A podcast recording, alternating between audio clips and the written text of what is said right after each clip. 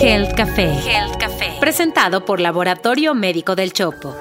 Con Juana Ramírez y el doctor Fernando Castilleja. ¿Las adicciones son heredadas o no? ¿Se considera la adicción una enfermedad? ¿Y qué le pasa al cuerpo y a la salud de una persona adicta? Dos datos impresionantes. Más de 10 millones de mexicanos han aceptado haber consumido una droga ilícita en su vida y la Oficina de las Naciones Unidas contra la Droga y el Delito proyectan un incremento de 25 millones de consumidores en el mundo para el 2030. Así que quédense porque en este episodio de Gel Café vamos a hablar de las adicciones. En México, hablar de las adicciones frecuentemente se reduce al campo político o al campo de seguridad pública. o, pensamos en o el fenómeno social. Pero nos olvidamos del centro, de la persona. De hecho, los informes relativos al consumo de drogas lícitas como las benzodiazepinas o ilícitas, pues es bien escaso. De hecho, el último reporte que se llama ENCODAT, que es la encuesta nacional del consumo de drogas, alcohol y tabaco, es del 2017. El Consejo Nacional para las, Adicciones, el CONADIC, publicó el año pasado un plan de trabajo muy, muy exhaustivo, ¿no? Para adelante, pero hasta ahorita pues no se ven nada de resultados. Antes de continuar, por favor, suscríbanse en la plataforma que nos estén viendo o escuchando para que no se pierdan ningún episodio de Gel Café. Y Fer, sí, a ver, ningún dato oficial en realidad aborda con seriedad el centro del problema, como decías tú, que son las personas, qué es lo que genera adicción y cuál es el impacto individual, familiar y social que tiene múltiples variantes y múltiples aristas. El INEGI recientemente publicó algunos datos eh, centrales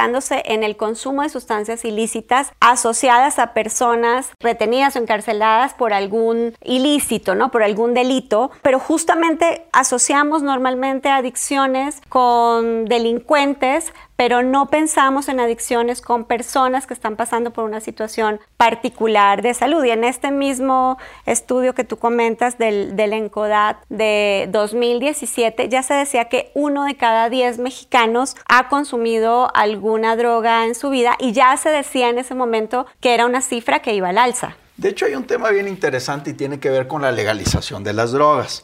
Según el informe mundial sobre las drogas de la Oficina de la ONU contra la Adicción y el Delito, se reporta que los países que han legalizado la marihuana, si bien ha aumentado un poquito el tema de la recaudación y ha bajado un poco a la gente que han metido a la cárcel por posesión de cannabis, lo que es cierto es que ha aumentado el consumo diario en jóvenes particularmente. Y eso se ha asociado en incremento de enfermedades mentales como la esquizofrenia, incremento en hospitalizaciones y en violencia. Para tener un dato, en jóvenes y adolescentes hay una prevalencia del 6% en el consumo de alcohol, marihuana y cocaína. Y también, para todos los que nos escuchan, las drogas consumidas más frecuente en, en México son los derivados del cannabis, la cocaína y las anfetaminas. Tristemente, de estos jóvenes, pues les pega bien duro porque en México menos del 20% de la gente que es adicta, y muchos de ellos son jóvenes, menos del 20% tienen acceso a algún tratamiento multidisciplinario. Fer, y hablando de eso, ¿podemos considerar la adicción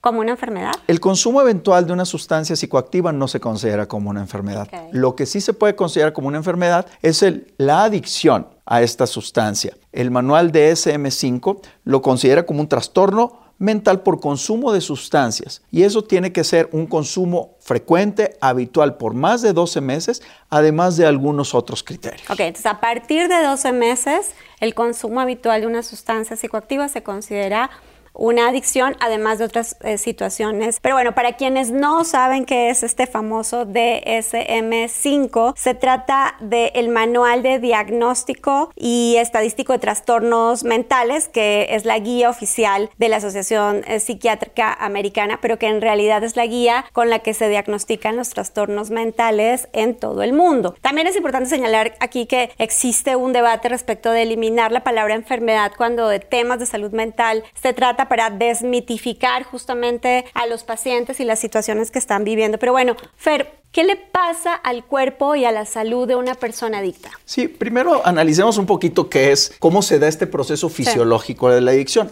A ver, todo sucede en el cerebro. El, centro es el, el cerebro es el centro de control de todo lo que hacemos, pero también es la causa y el, y el efector de todos los cambios que inducen estas, estas sustancias psicoactivas. Cuando alguien consume una sustancia psicoactiva, se generan o se estimulan ciertos neurotransmisores que son excitadores de ciertas acciones dentro del cerebro y dependiendo la zona es el efecto. Pero también hay ciertos centros dentro del cerebro que tienen relación con el placer, con el repetir algo porque me gusta hacerlo. Por ejemplo, comer, las relaciones humanas, inclusive la actividad sexual. Y esto está, es el circuito de recompensa eh, mediado por una sustancia que se, que se llama dopamina y es lo que hace que uno lo busque y lo busque porque le genera este placer recurrente y esta condición de quererlo seguir buscando siempre. Entonces, en otras palabras, las drogas generan un estado placentero de corto plazo, que como es de corto plazo, entonces inducen a la persona a consumir con más frecuencia esta sustancia. Pero lo peor es que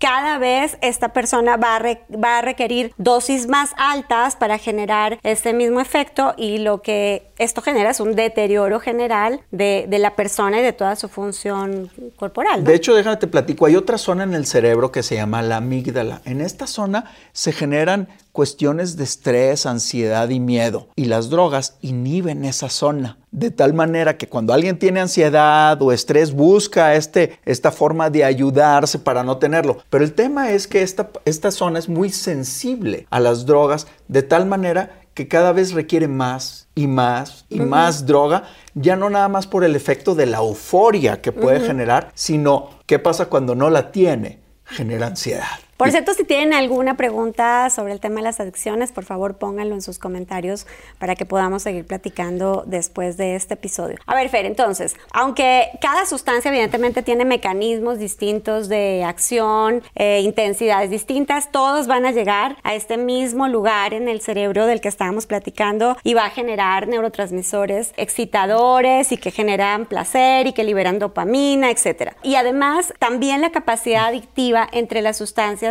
puede variar. Sin embargo, no sé si coincides conmigo en que es un error considerar que hay drogas este, menos peligrosas que otras, porque finalmente todas van a generar esta necesidad recurrente de incremento de dosis y en ese sentido es importante decir que la marihuana suele ser siempre la puerta de entrada a la adicción de otro tipo de sustancias. Tienes toda la razón. Aunque hay drogas más adictivas que otras, esto tiene que ver con sus mecanismos, pues ahora sí, farmacológicos, que, que se agotan más rápido, son más sensibles, entonces la gente puede requerir utilizar ese tipo de drogas más seguido.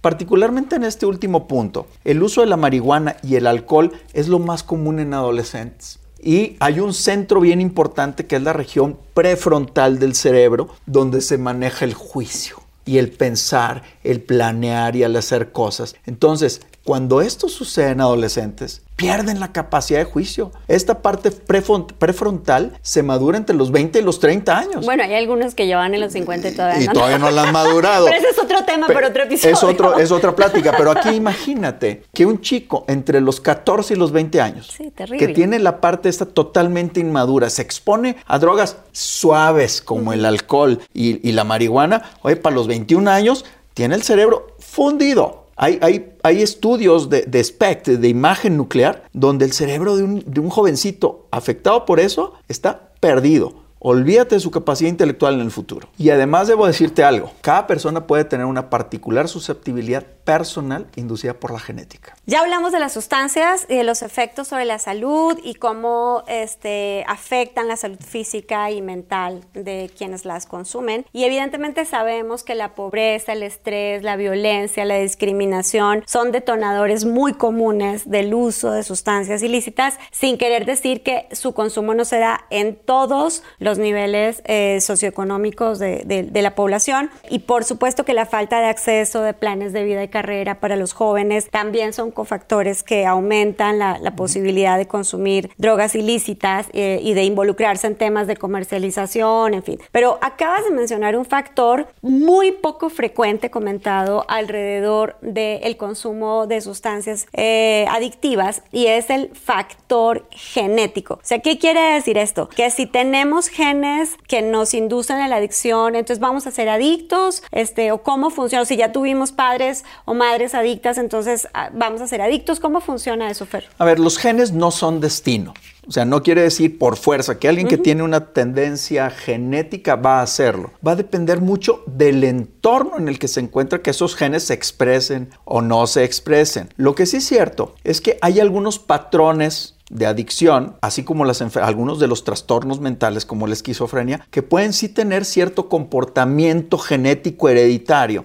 Entonces puede inclusive haber patrones familiares de consumo de drogas lícitas o ilícitas, así como puede haber patrones familiares de trastornos eh, mentales. Así es, porque de hecho se estima que el factor genético intervienen entre un 40 y un 60% en la posibilidad o en el riesgo de desarrollar una adicción. Y esto sugeriría algo eh, realmente trascendental y muy importante para quienes trabajan en el tema a nivel de, de, decisiones de políticas públicas, pero incluso en casa, ¿no? Y es que tendríamos que abordar primero los determinantes clínicos, los determinantes biológicos de la posibilidad de, ser adictos antes de los temas en los que normalmente nos eh, concentramos, que tienen que ver más con seguridad pública y la guerra contra las drogas, etc. Y lo que acabas de decir, Juana, es profundamente valioso porque es un cambio en el abordaje, es un cambio de paradigma en el abordaje de las adicciones,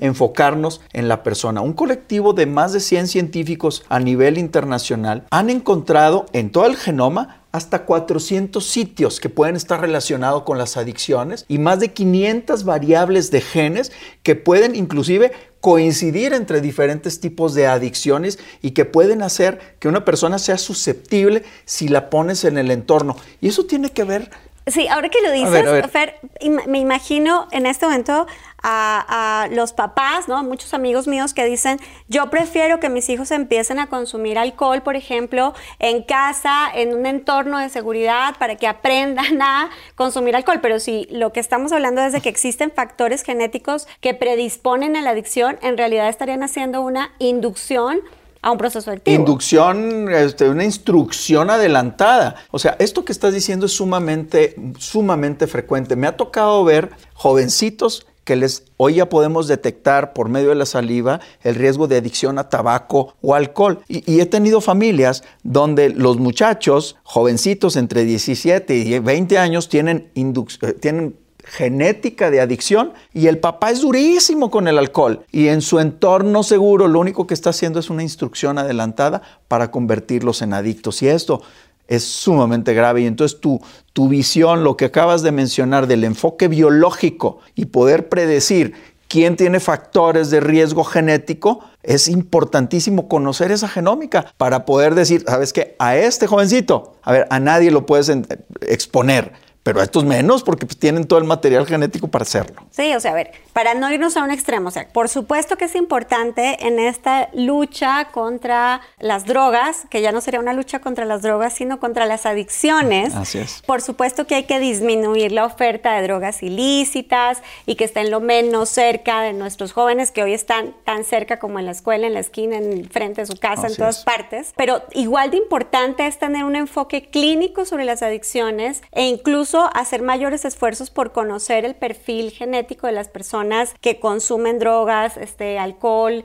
eh, u otro, tipo de, sustancias ilícitas para poder hacer una intervención temprana. O sea, se me parece a muchas otras cosas que hemos platicado aquí para prevenir otro tipo de, enfermedades en donde no es necesario tratar a toda la, la población de la misma manera, pero sí que es importante hacer este tamizaje de quienes están más expuestos, ahora también por condiciones biológicas, para poder trabajar sobre esas poblaciones de, de manera más enfocada. Y no podemos olvidar, Juana, que lo dijimos, menos del 20% tiene acceso a tratamiento. Entonces, a todas estas personas que ya son víctimas de la adicción, pues sí, hay que integrarlos a programas multidisciplinarios, pero efectivos. O sea, hoy 80% de los adictos en México no tiene acceso a una estrategia terapéutica multidisciplinaria que abarque no nada más a la persona, sino a su familia y su entorno social. Sí, porque creo que de esta manera eh, eh, realmente lograríamos una disminución del consumo y por tanto de las adicciones y creo que nos ha quedado claro que en este problema de salud pública que son las adicciones, familia, sociedad y gobierno, tenemos una corresponsabilidad. Fíjate que es normal hablar de narcotraficantes cuando hablamos de América Latina y de adictos a las drogas cuando hablamos de Estados Unidos. Tendríamos que empezar a hablar de un problema de salud pública, de tratar a los adictos y, sus adicciones y no solamente estar enfocados en la, en la guerra contra el narco, que por supuesto es uno de los elementos, pero pareciera que no es el más relevante. Bueno, y, bueno, ha sido un tema no fácil, es un tema duro, de hablar y muchas cosas que hay que hacer como sociedad y como gobierno. Pero bueno, de esto hay que hablar y por eso estamos aquí en Gel Café. Los invitamos cada miércoles. Nos encuentran en todas las plataformas. A mí la que me gusta es la de, la, expansión en YouTube. Y pues bueno, síganos cada miércoles. A mí me encuentran en Instagram como arroba Fernando Castilleja. Y a mí como arroba Juana Ramírez Soín. Así que no se pierdan un solo episodio. Nos vemos el próximo miércoles para tomarnos un café y hablar de salud en Health Café. Esto fue Health Café, presentado por Laboratorio Médico del Chopo. Análisis clínicos y estudios especializados. Un podcast de Grupo Expansión. It is Ryan here and I have a question for you. What do you do when you win? Like, are you a fist pumper? A woohooer, a hand clapper, a high fiver. I kind of like the high five, but if you want to hone in on those winning moves, check out Chumba Casino. At ChumbaCasino.com, choose from hundreds of social casino style games for your chance to redeem serious cash prizes. There are new game releases weekly, plus free daily bonuses. So don't wait. Start having the most fun ever at ChumbaCasino.com. No purchase necessary. VGW. Void were prohibited by law. See terms and conditions. 18 plus.